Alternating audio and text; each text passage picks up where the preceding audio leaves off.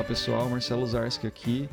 É com muito prazer que começamos essa pequena série de entrevistas e bate-papos que fizemos cobrindo a Campo Geek 2023. A gente conversou com artistas que estiveram presentes no evento.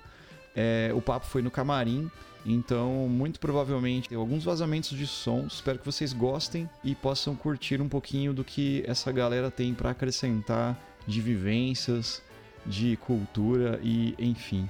Salve Campo Geek, aonde todos os mundos se encontram. É isso aí. Um abraço.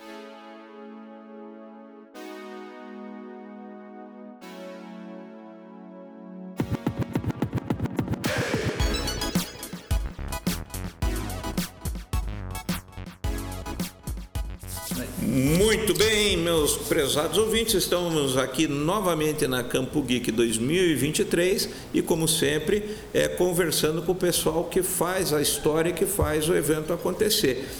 Estou é, aqui com o Marcelo, que está me ajudando aqui do lado. Para variar, hoje invertemos é, a situação, que é sempre ele que puxa o assunto, hoje sou eu.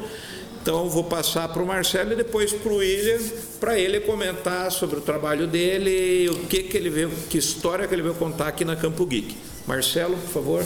É isso aí, galera. Eu sou Marcelo Zarski aqui e o Goiás já chutou, já falou quem que vai estar aqui, o Will, é o Will Leite. Will né? Leite. Para quem não conhece, o Will Leite é, trabalha com. É cartunista que é, fala? Eu, eu, eu, até eu tenho dificuldade é. de falar qual que é o segmento que eu uhum. faço.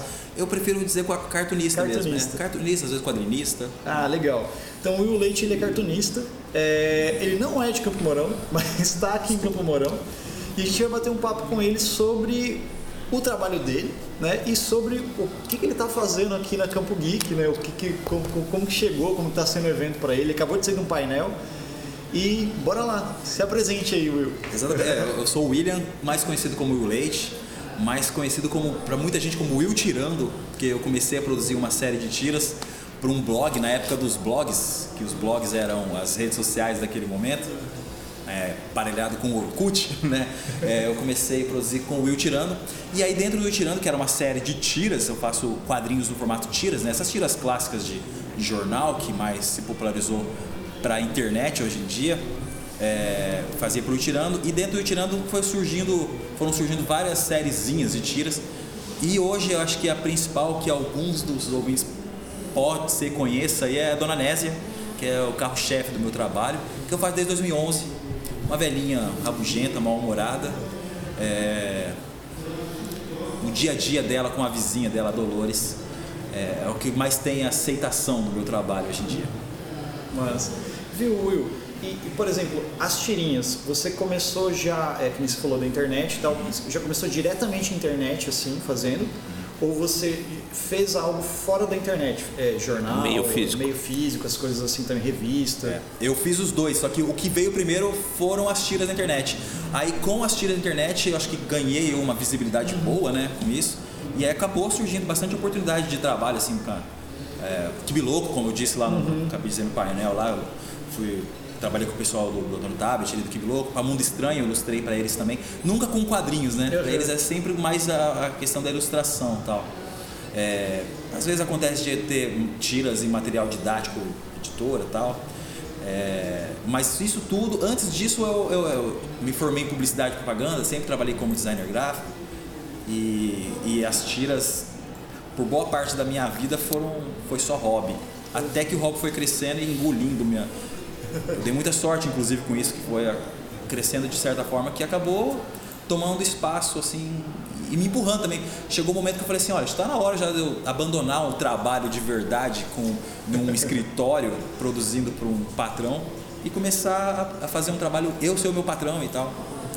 Isso foi, foi aos poucos. É, eu comecei a produzir quadrinhos em 2008 e só resolvi finalmente assumir isso como um trabalho mais ou menos quando eu lancei meu primeiro livro em 2015. Então, tipo, foi sete anos de medo, assim, e aí, largo tudo, essa vida segura de um assalariado para tentar a sorte como autor independente nesse mundo competitivo que a internet estava jogando o autor a, a, a, roda, assim, sabe? Gente começando a fazer, crescendo e tal. É, um, um, eu lembro que certamente muitos dos ouvintes aí conhecem é o Carlos Ruas, um sábado qualquer. Eu lembro perfeitamente nas comunidades do Orkut, o Carlos Ruas, ele cabeludo lá, é, ele era palhaço na época, ele trabalhava como palhaço também, sabe, de circo e tal. Ele divulgando ali nas comunidades, falando assim, ah, cara, eu tô fazendo uma série de tiras aí e tal, quem quiser conhecer meu trabalho. Hoje em dia, Carlos Ruas é, um dos maiores nomes dos quadrinhos para internet, né? Muita gente conhece, já ganhou espaço a rodo na internet e, e certamente é uma referência dos quadrinhos. E eu tive a oportunidade de começar da mesma safra dele. É, eu, acho que, eu acho que o que sobrou hoje, assim, o pessoal que, que não teve, uh, que eu posso dizer, não teve que teve paciência, que não teve a falta de paciência de falar assim, cara, isso aqui não vai dar dinheiro, sabe? Uhum. Isso aqui é muito complicado de ficar, de, de fazer disso um trabalho, isso aqui é só sobreviver. Esse pessoal que teve paciência é o que conseguiu galgar alguma coisa, que está aí sobrevivendo com isso. E deixa eu te aproveitar e fazer uma pergunta. Eu já hoje, a gente já fez outras entrevistas e eu joguei esse tema. A gente começa a perceber em eventos como a Campo Geek que na realidade a cultura geek está redefinindo é, padrões, inclusive profissionais. Sim. Porque você hoje tem a profissão de cosplayer, uhum. né, que apesar de não estar tá regulamentado, é, tem muita gente vivendo disso. Sim. Né, e, e o entorno, né, costureiro, designer e tudo mais. E também na, na parte de, de, de cartoon e de quadrinhos, também a mesma coisa, né? roteirização. E você, pelo que você está falando, hoje você vive da tua arte. Sim. É, acontece, eu tô percebendo que cada vez mais surgindo o pessoal assumindo essa coisa independente. Uhum. Isso eu acho isso fantástico, cara. É, a própria internet tá dando suporte para isso com divulgação, com plataforma. Por exemplo, eu vou pegar um exemplo meu aqui, é, o, o Catarse. Eu, uhum. Todos os meus livros foram lançados por financiamento coletivo do Catarse. Deu certo, tipo, todos eles deu certo, consegui bater meta e tudo, produzir.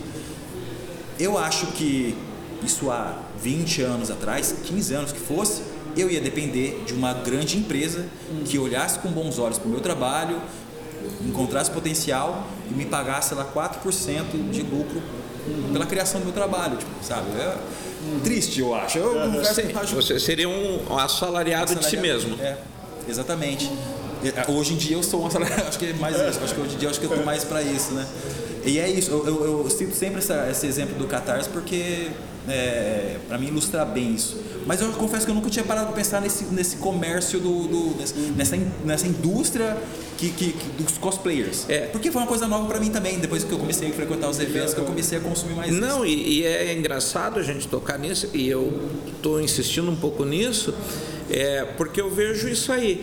Porque, por exemplo, quando eu brinquei aqui com o assalariado de si mesmo, na realidade você ia receber uma parte ínfima daquilo que você soou é. para produzir. Ah, entendi. Né? É verdade. Da exploração do é capital exploração. humano. Agora, por exemplo, você quando entra com catarse, com troço, é, é, você está investindo em você. É, é, existe uma diferença. Existe uma diferença. Existe uma diferença. Você, você quebra o padrão, entre aspas, dessa coisa do capital, da exploração de mão de obra do capital né? Então ela está subvertendo a, a, eu vejo que essa a internet ela está ajudando a subverter essas relações de trabalho e que permitem que você viva da tua própria obra. Sim. Coisa que você ia ter que depender de uma editora, de um jornal, te contratar alguém, pelo amor de Deus né, que me acuda. Batendo de porta em porta. De porta em porta, ou até como aqui, é, né, não sei, depois o Douglas qualquer coisa pede, a gente corta do, do, do, do pedaço. Né? Mas às vezes você vai pedir, por exemplo, para uma empresa, para um órgão público, um troço, um financiamento para ajudar, um troço que você está uhum. trazendo cultura. Ah, pois é, temos que ver se a nossa política cabe o que você está querendo. Velho, né? E aí o Catarse ele elimina essa tirania. É que é o que acontece, né? No fim das contas, acaba sendo parecido com algo que eu estou batendo de porta em porta ainda, né? Uhum. Não é muito diferente. A, empresa agora é outra, pelo menos. Né? Uhum. É uma empresa que não está me empregando, mas que é, não deixa de estar tá me explorando também. Eu não, eu não, queria que parecesse que eu estou reclamando do Cadarço, porque, pô. Não, ao contrário. É, uh -huh. Sim, foi, foi a melhor Eu acho que ele é, é o que permite hoje você, de repente, quebrar esse ciclo, né? Sim. E, e eu gosto disso, porque dessa coisa de de manter DVD, porque eu já tive a oportunidade de lançar com editoras, né? fazendo trabalho aí há 10 anos, já teve editora que me olhou com carinho já. Mas eu preferi manter assim, eu, eu sei, como eu disse em outras ocasiões, que eu não vou conseguir crescer como eu gostaria, como eu poderia talvez, é, sendo um autor independente, porque eu sou humano, limitado, que, com, uma, com uma carga horária igual de todo mundo mas pelo menos eu tenho esse contato direto que o Catarse me, me, me proporciona. De eu estar tá ali é, é, vendendo diretamente uma pessoa, essa pessoa conversa comigo. Eu acho que seria muito diferente se fosse para uma editora. A editora vai lá, recebe os livros, envia e. É uma relação fria, né? É uma relação fria. Então, isso foi assim para mim. Você conhece a Amanda Palmer? Você já ouviu Amanda falar dela? Palmer, do... A arte de pedir. A arte de pedir, exatamente. E às vezes a Amanda Palmer, eu acho que ela tem uma, uma pegada legal nisso, porque ela levanta isso que você colocou, que é a capacidade de você de repente ir para perto do público que te, consome, que é isso que você acabou fazendo, né? E, e convidar, pô, me ajude a fazer é, a minha arte. Porque olha como que isso é intimista para a pessoa, porque ela se sente participando do meu projeto. Ela fala assim, olha, graças a, a, ao meu, a minha ajuda ali, Eu cara, sou parte disso. Exatamente. Ela não é só uma pessoa que está gastando comigo. Uhum. Tá exatamente. E é um negócio que ela acredita, né, também. Uhum. Também. E a gente sempre tem um cuidado. Eu ainda acho um pouco pouco isso. Aquela coisa de quando eu lanço um quadrinho, tem ali, tipo, toda uh, uma lista de apoiadores. É uma lista acaba sendo fria também, porque é uma lista com muitos nomes tal. Uhum. Mas, mas ainda assim eu busco responder para as pessoas tal. Uhum. Eu, eu, recentemente lancei um livro agora que a, a, a pegada dele é, é, chama Viva Intensamente, que é os personagens são cães. Eles não têm um personagem fixo. E aí, na, na, produção do livro, como eu também faço isso também, eu, eu diagramo o livro. Não, até isso eu sou, eu sou responsável. Foi indo. É, pois é. E aí, na construção do livro, eu olhei ali no verso da capa, uma guarda, era sempre uma folha branca. Eu, o que, que eu vou enfiar aqui? Uhum. Uma ilustração? Eu falei assim, eu faço o seguinte, eu vou pedir para todo mundo que, que comprou na pré-venda do livro, pô, manda uma foto do seu cachorro aí. Eu pensei, eu vou receber umas centenas de fotos de cachorro, já que a temática é essa. E eu meti as fotos agora. Teve gente que, igual ficar sabendo disso, fez questão de apoiar para ter uma foto do cachorro dela, nem que fosse uma foto quase 3x4, minúscula. Uhum. Mas, caraca, tipo, a pessoa pensa, olha só, cara, ele teve cuidado de eternizar o meu cachorro no livro dele. Tá eu acho que seria um pouco difícil de, de, de fazer o meio campo disso aí com uma editora. É possível, mas não sei se seria tão fácil, sabe? Eu acho que nem gostar muito da ideia, não, sabe? Dependendo da. Você conhece a teoria dos mil fãs?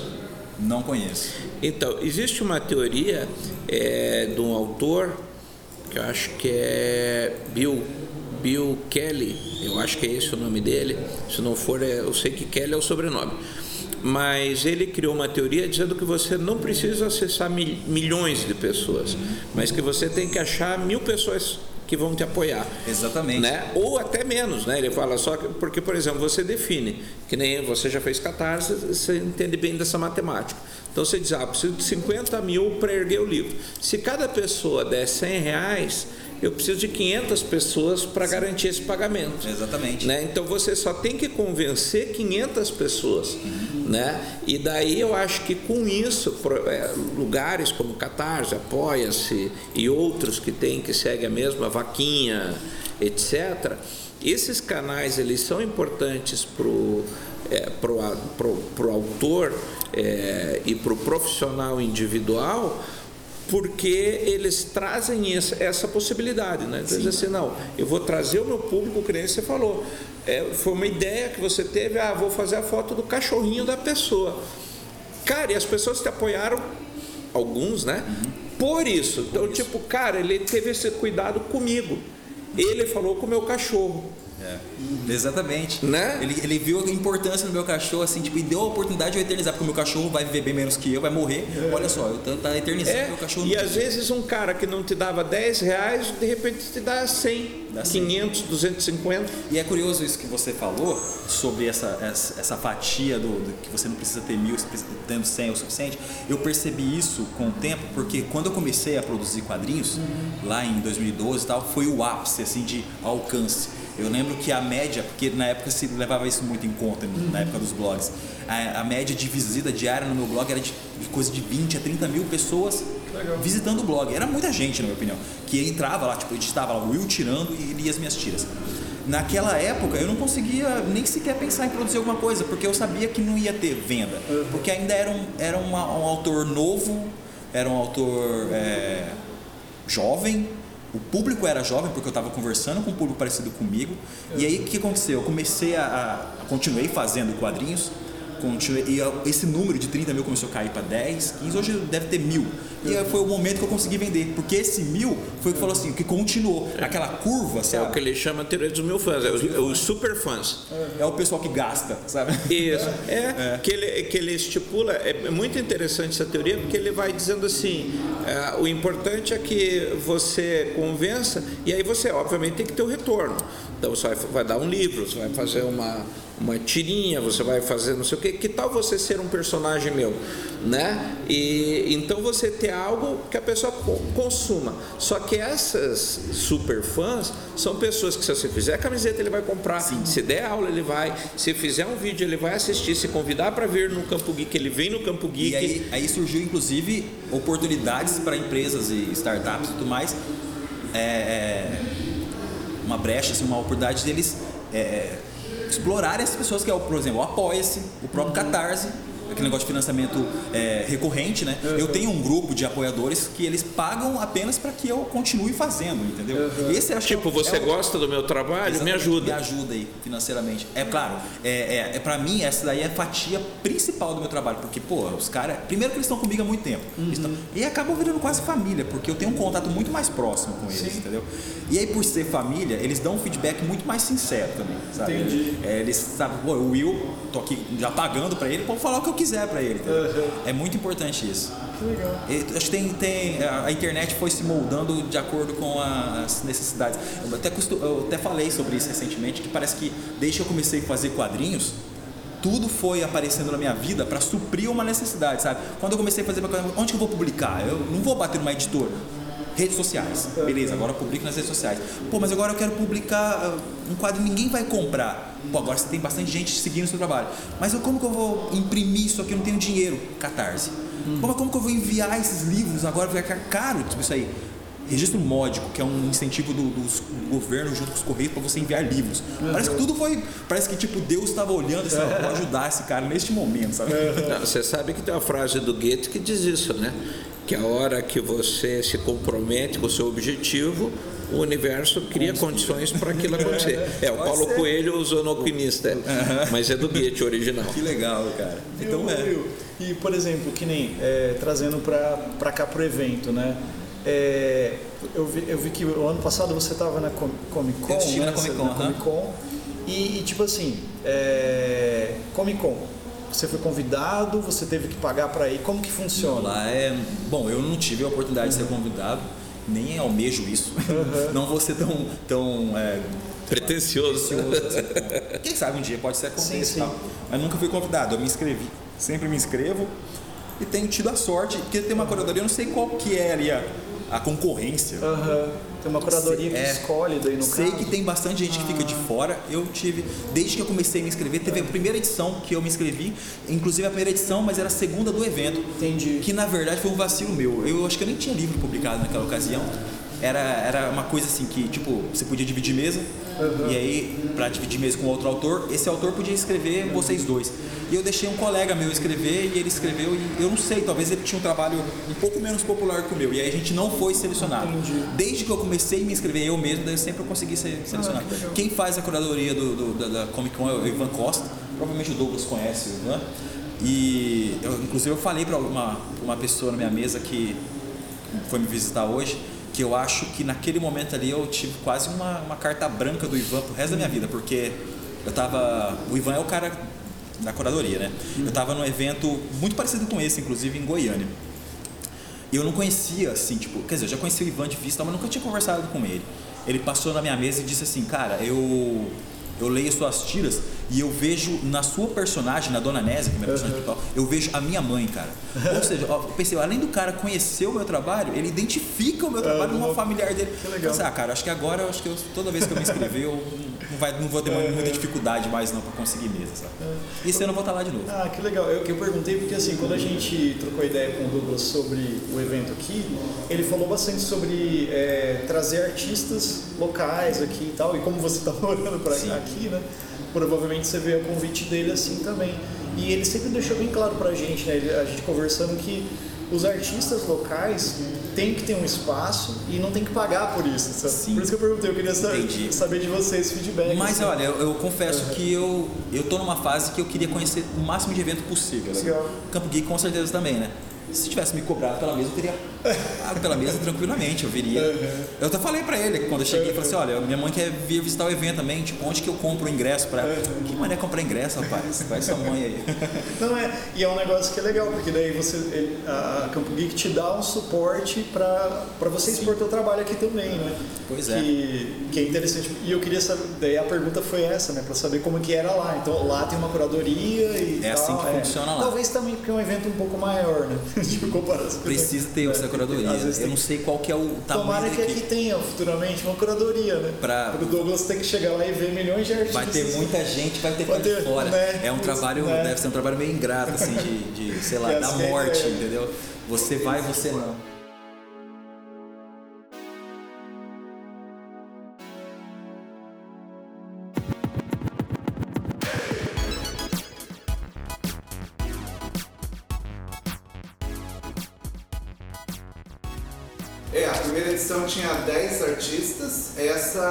Gente subiu para 20 mais é, convidados, né? Então essa a gente deixou 15 artistas de fora. Olha aí. Cara, eu acho que é legal você dar oportunidade para autores como eu, porque é é aquela coisa, né? Dá pra trazer o Felipe Neto? Dá, mas também dá pra trazer tipo uns 3, 4, 5 Will aqui. Que vale pro Felipe Neto também, vai trazer um público bem, bem semelhante e tal, por um custo sim. zero, talvez. né? Não, é legal. É le- é, O meu o grande lance que eu acho legal disso é a valorização do artista local. É, Sim. Porque, tipo, pô, você é daqui, né? Alguém precisa valorizar, É, né? exatamente. E tem essa, essa coisa de que ah, santo de casa não faz milagre, né? Sim. Porque quando você tem artistas daqui que fazem um puta trabalho e tal, eu falo isso porque eu sou músico e eu sinto isso muito, muito assim, desde muito tempo. E a galera, tipo, sabe, olha e fala assim, poxa, mas vocês são da onde? Hoje até alguém perguntou pra, pra gente se a gente era de fora aqui. E o podcast, cara, a gente. Mas, mas quando, quando descobrem que vocês são daqueles te tratam diferente, assim, Não, não, mas assim, é, engra... é engraçado. É porque... tipo, tem um podcast aqui? É, tipo assim, nisso. é, eu acho que foi um pouco da minha reação Porque essa, né, sabe? tem uma coisa de que, poxa, não é daqui, né, cara? E o movimento artístico de Campo Mourão é, é muito grande, cara. Sim. É- tem muita coisa rolando aqui. Bom sabe? saber, então. Eu, eu me considero novato aqui ainda. É, eu ia. Você tá desde quando Eu aqui? tô aqui há um ano e meio. Eu cheguei é, em 2021. Vindo de onde? Eu tava em Londrina. Eu também não conheço quase nada de Londrina. Eu, não- eu morei 12 anos em, em Apucarana antes de ir pra Londrina. Que também na- lá tá menos ainda, cara. Eu não fazia ideia. Londrina eu conheço alguma coisinha ou outra, assim, sabe? Do grupo Dobra lá que faz. Quer dizer, conheço de eu falar que eu não tive oportunidade de ir no evento deles. Mas você é da onde, natural? Eu sou de Porecatu, região de, de Londrina ali. Entendi. Cresci em Porecatu, fui morar em Apucarana depois que me casei, divorciei, fui pra Londrina. E aí de Londrina pra cá. Essa é a minha trajetória. Que legal. É, e é, não, mas eu acho assim, eu cada vez, eu já tenho uma, uma boa jornada na internet aí, e eu cada vez que eu vejo, eu percebo que é mais uma questão de nicho do que qualquer outra coisa, né?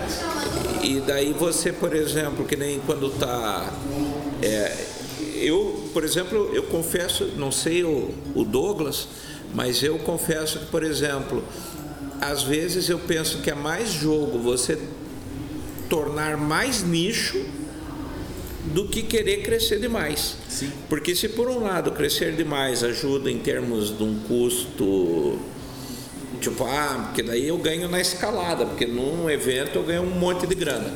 Mas ao mesmo tempo, é, os riscos são muito maiores, enquanto se você tem um evento de nicho, de repente você consegue manter uma consistência. É, ué. Que eu acho que é mais É importante, mais do importante que o. você explodir e ganhar uma bolada de dinheiro, porque, meu, eu vou precisar disso. Eu não, não quero fazer tipo um pé de meia para viver de renda depois. Eu quero continuar produzindo até morrer. Você não Minha ideia é mais, né? É, eu, eu sei que vai soar um pouco, sei lá, tipo, demagogia, piega, assim, mas não, não tá escrito em lugar nenhum que eu preciso ficar rico produzindo alguma coisa, tá? Eu só quero, eu só não quero morrer de fome. Só Qualidade de vida, né? Qualidade de vida, é, ué. É, eu lembro que antes de produzir um quadrinho, eu, eu não sei se vocês conhecem o autor Mário Cal, fez terapia, então ele é professor também, é um cara que eu gosto muito. Hoje acho que ele nem mora no Brasil mais.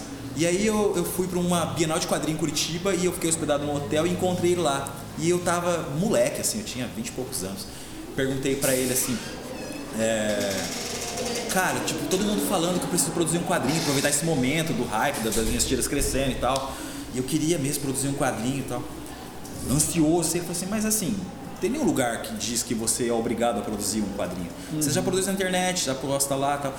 É, é, porque todo mundo está seguindo esse, esse, esse, é, esse ritmo aí, esse rumo, sabe? De faz sucesso com os quadrinhos na internet, produz algum impresso, ganha dinheiro e é assim que tem que ser? Não, não, tem, não tá em lugar nenhum que tem que ser. Daí eu parei, verdade, cara, eu tô acelerando as coisas para quê, né? Porque todo mundo fez assim, por que eu tenho que fazer assim também, né? É, e acho que hoje a rede social ela tá cruel por isso, né? É uma coisa que eu até volto meu converso com o Marcelo disso. Porque a gente, por exemplo, quando você se costuma e atinge um certo número, por exemplo, no YouTube, ah, você tem 3 mil pessoas. Ele começa a colocar regras para você. Ó, oh, você tem que postar com tal frequência, tem que, tem que ter tantos vida, mil views, tem que não sei o quê.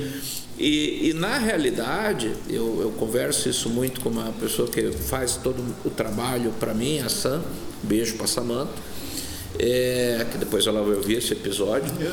É, mas assim, é, eu falo para ela, e eu sou adepto de eu, eu não quero deixar a rede social me precificar. É.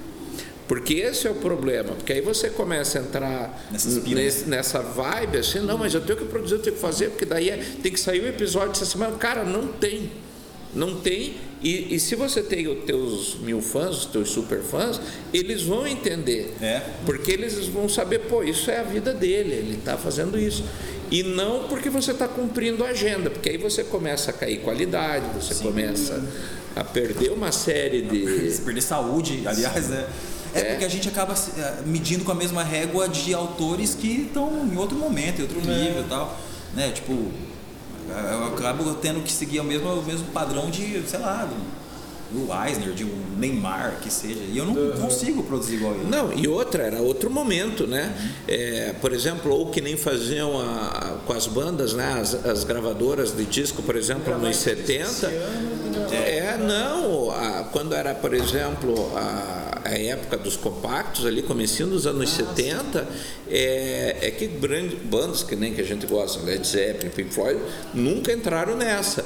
Mas o, o resto, por exemplo, era assim, era um compacto por mês. Você tinha que ter duas músicas por mês para lançar no rádio. Acabou. Ou você não é contratado da gravadora. E não acontece de muitas vezes, diga você, de, do público perceber, o cara tá fazendo isso aí por puro comercial mesmo, uhum. porque ele, ele, porque ele quer vender. É. E é ruim, o cara, o cara é, principalmente, o público identifica, identifica isso. É, fala assim, olha lá, tipo, já não é mais uma qualidade, mas uhum. ele não tá fazendo mais de coração, né? Exatamente. E rola pra caramba é, isso. Então.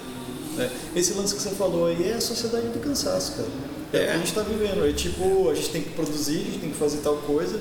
Tipo, a gente tem que sair dessa bolha de ter que ficar fazendo. Ah, eu preciso. Por exemplo, tem regra, regra para Instagram, cara. Qual que é o melhor horário para postar? Eu acho Exatamente, ridículo isso. Quer dizer então, que eu tenho que ficar acordado esperando esse horário. Eu não posso fazer nada. Ou tem que programar. Disse, é, o Instagram disse que aquele ali é o horário que eu tenho que trabalhar. Tá Exatamente. Tá Cadê ele assinando minha carteira? Faça tal coisa, faça não sei é. o quê. É muito zoado, cara. E isso, tipo, é. que nem você falou você acaba virando um tal, talvez um robozinho que fica fazendo coisa ali Sim. só por e assim, eu, desculpa até me aprofundar nessa assunto, porque eu, eu, gosto. Não, mas no, é... fim das contas, no fim das contas, o, o, o, Instagram nada mais é de que um aplicativo que alguém criou para ganhar dinheiro também. Sim. Eu estou trabalhando de graça, seguindo a, a, rotina deles, uhum. produzindo para eles, assim como vocês estão, também estão, muita gente. Uhum. falando Instagram, mas podia ser o próprio Spotify, podia ser, enfim. É. É o padrão rede social. E ninguém faz essa, essa observação, né, cara? Tipo, você nunca, nunca parou para pensar que você tá trabalhando para esse pessoal aí quase de graça, sabe? Sim. Acabando com a sua vida, sabe? Pra... Não, ou tá deixando ele ditar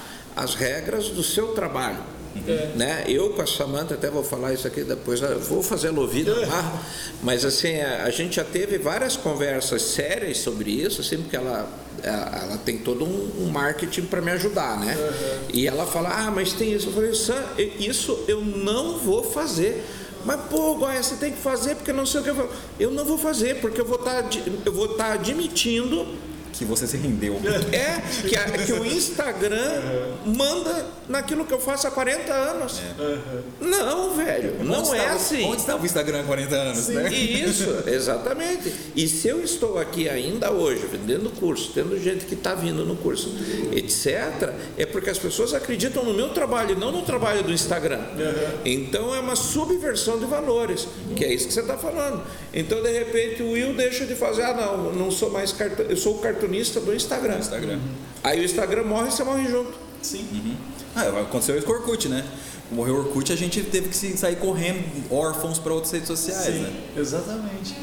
E fora que, além de tudo, ele, você perde conteúdo. Porque, por exemplo, essas redes, o Facebook, eu, eu nunca gostei de Facebook. Nunca. Nunca gostei. Sempre achei uma rede capenga. Por quê? Porque se você for ver as buscas que você faz, até dentro da tua timeline, é, você não consegue. Ah, eu quero saber o que, que eu postei em julho de não sei o quê. Cara, dá um nó pra você. Você vai, você acha.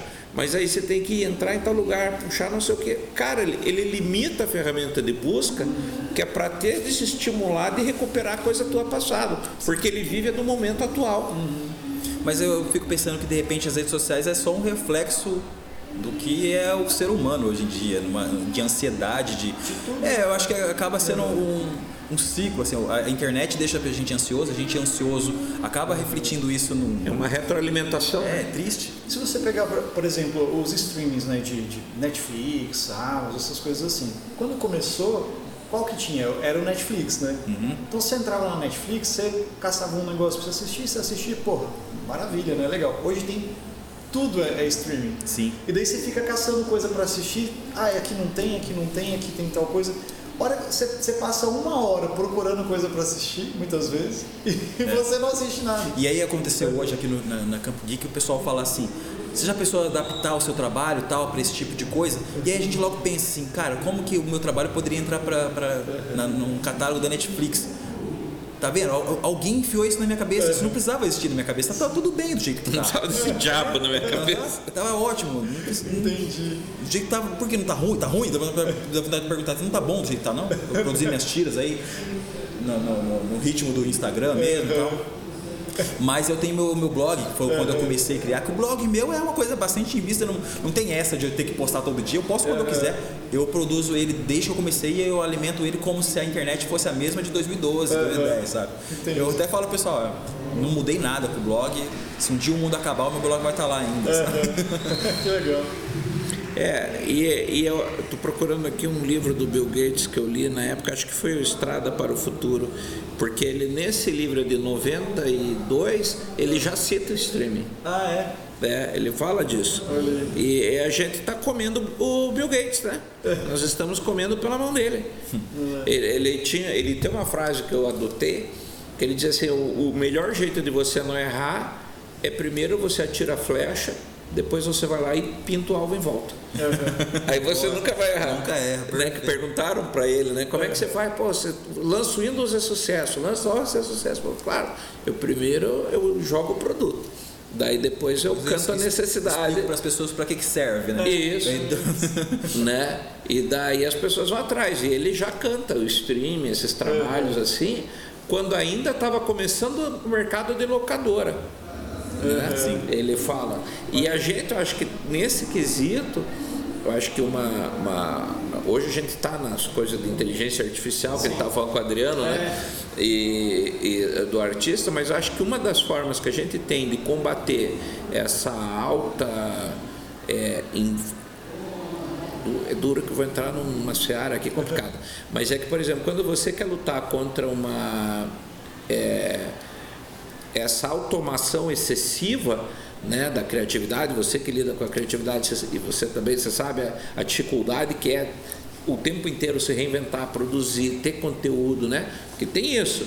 Não é só desenhar rapidão, você tem que ter o que, que eu vou, o que, que esse personagem está falando. É, é, tem um background aí, né? Então, acho que uma forma da gente ir contra essa automação excessiva é a gente, por exemplo, se antecipar e começar a fazer isso. Eu defino o meu caminho. Exatamente. O que, que eu quero apresentar para o mundo agora? Ao invés de apenas servir esse senhor invisível. É bem Porque o grande problema do jovem hoje, por exemplo, eu vejo as, essas redes, essas, como que é esses pacotes que os caras compram assim, como se lançar no YouTube, de plataforma de lançamento, né? Você vai fazer plataforma de lançamento, é tudo igual, cara. Eu vejo o pessoal da mesma área que eu, os, os, os Instagram, tudo igualzinho, os posts, tudo Tem igualzinho. uma, tem uma tira de um autor que eu gosto muito, que provavelmente vocês conhecem, tá? o André Dahmer, que é uma tira dele que é um exemplo bem próximo disso, que ele fala assim, tem uma pessoa falando assim, ah, eu sou DJ e, é, e, e professor, aí o outro fala assim, eu sou DJ e farmacêutico. Aí o último fala assim, ó, eu tenho um amigo que é DJ e trabalha com contabilidade, que que segundo os cálculos dele vai faltar gente para dançar. Eu acho excelente essa, essa tira, que é isso, parece que todo mundo vai seguir o mesmo, o mesmo barco, vai chegar uma hora e vai faltar gente para consumir, vai faltar gente para inovar, para ser criativo, né? Porque não, essa coisa de ficar copiando um ao outro, né? Uhum. Cara, uma pergunta, é, assim, jogando pro seu personagem principal, que é a Dona, é a Dona Nésia. Dona né? Nésia. É, é- é- como que esse personagem, ele é, é baseado em alguém real? Como, como que é, cara? Na verdade, eu tenho um receio de falar que é baseado, É. que é uma, uma representação real, porque assim, eu tenho uma avó que chama Nésia Aham. e a minha outra avó chama Heloísa. A minha avó, eu pensei, pô, a Heloísa não é muito nome de avó, é muito Uhum. jovem esse nome. Eu juntei as duas avós, então o nome ficou da personagem Anésia, só que a personalidade física e. Uhum. A personalidade física não, a personalidade e as aparências físicas dela ficou da minha avó Heloísa. Aham. Juntei as duas, mas eu exagero demais Ah, no, no, humor, assim, elas não estão tão amargas. Apesar de minha avó, a, a minha avó Heloísa, tem uns lapsos de, de, de personagem, assim, Uhum. sabe? Mas quando eu criei a personagem não era nem intenção minha criar uma série de quadrinhos. Uhum. Como eu faço tiras, eu, eu gostava de fazer uma tira curta que fosse lida para só com Uhum. tira curta mesmo. Só que daí o pessoal achou aquela tira legal, falei assim, ah, vou fazer uma segunda aqui, quase uma continuação daquela. E aí o pessoal continuou gostando quando eu vi, pô, já parece que tem aqui uma personagem Uhum. com bastante potencial para. E hoje está com mais 700 tiras publicadas dela. massa. É isso que eu ia perguntar, né? Na continuidade do, do Marcelo.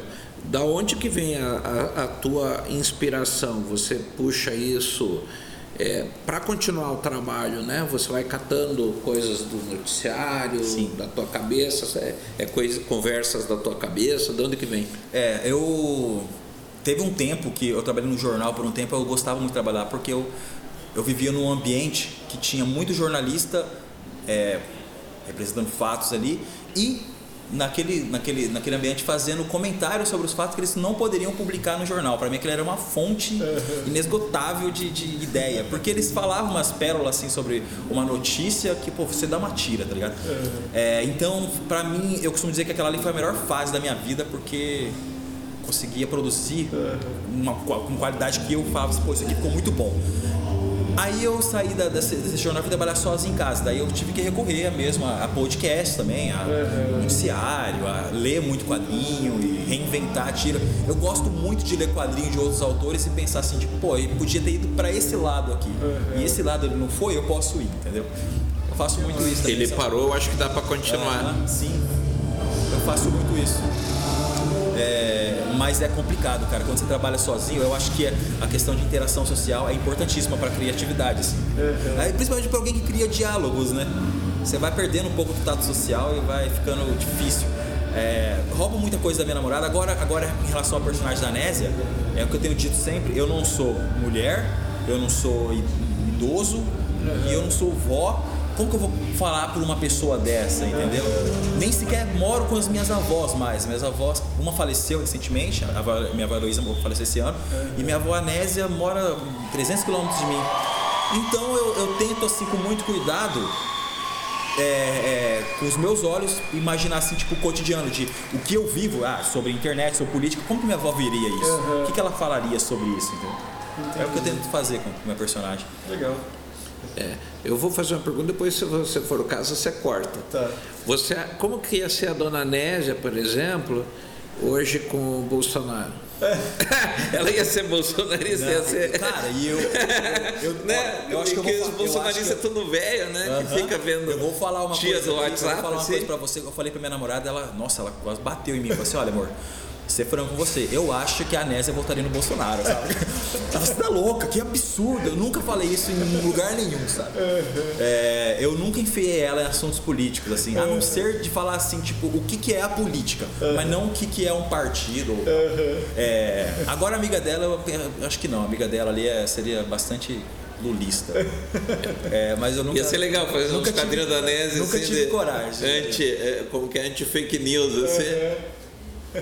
Uma vez o mais próximo que eu cheguei a disso, a isso aí foi é, ela, ela opinando sobre ditadura, assim, sabe? Foi o mais próximo que, mas com muito cuidado. E não, era uma época que parece que o pessoal não ligava muito pra esse assunto. Era assim, menos, né? Porque ela é, é nitidamente uma velha conservadora pra caramba, sabe? É, não sei até onde vai esse conservadorismo dela. Eu prefiro não, nem saber, sabe? Eu prefiro que ninguém saiba. Deixa extrapolar. é. Não sei o que, que é na cabeça, o que passa na cabeça dela. Cara, só, então, pra gente não tomar mais seu tempo, que você tem que voltar pra sua mesa, Ah, muito provavelmente, vou fazer a pergunta que, o Goiás, que a gente tá fazendo pra todo mundo aqui. O que que a gente não perguntou pra você que você esperaria, o que você gostaria de falar pra galera que tá ouvindo? Na verdade, o que eu esperava, eu esperava que fosse uma conversa bem café com leite, assim, sabe? Eu adorei aqui, tipo, porque eu fui, eu fui muito pego de surpresa. Então, eu eu não esperava por isso aqui, eu adorei que fosse. Então, eu acho que não tem nada pra. pra- Ah. O que eu gostaria de falar é mais. Eu acho que eu fugi bastante do, do que eu tô acostumado e eu gostei disso. Ah, que gostei legal. mesmo. E assim, a gente te encontra nas redes sociais, Will, Will Will Leite, é, eu acho Leite. que o meu perfil eu costumo usar mais pra falar da minha vida, minha pessoa física. Eu prefiro divulgar mais da Nésia, Dona Nésia, Dona, Dona Nésia com Nésia. S, né? Aham. É, e o Will Tirando. Will Que o Tirando. O Will Tirando é o meu perfil, que eu costumo dizer, é a pizza inteira. A Nésia é uma fatia da pizza. só. Entendi. O Will tirando seria o É. tipo o teu Tanto perfil de é- Todos os trabalho. personagens. É, na verdade, daí do Will Tirando, do perfil do Tirando, eu parei de postar as tiras da Nésia. Porque eu fiz um perfil só pra ela, então pra não ficar repetindo o mesmo conteúdo, assim, deixei, tipo, ó, quem gosta da Dona Nésia, que é a maioria, É. inclusive o, a- o perfil da Dona Nésia no Instagram tem lá 500 e poucos mil seguidores, e o Will Tirando tem 100 mil. Ela é muito maior do que o criador, sabe? Muito.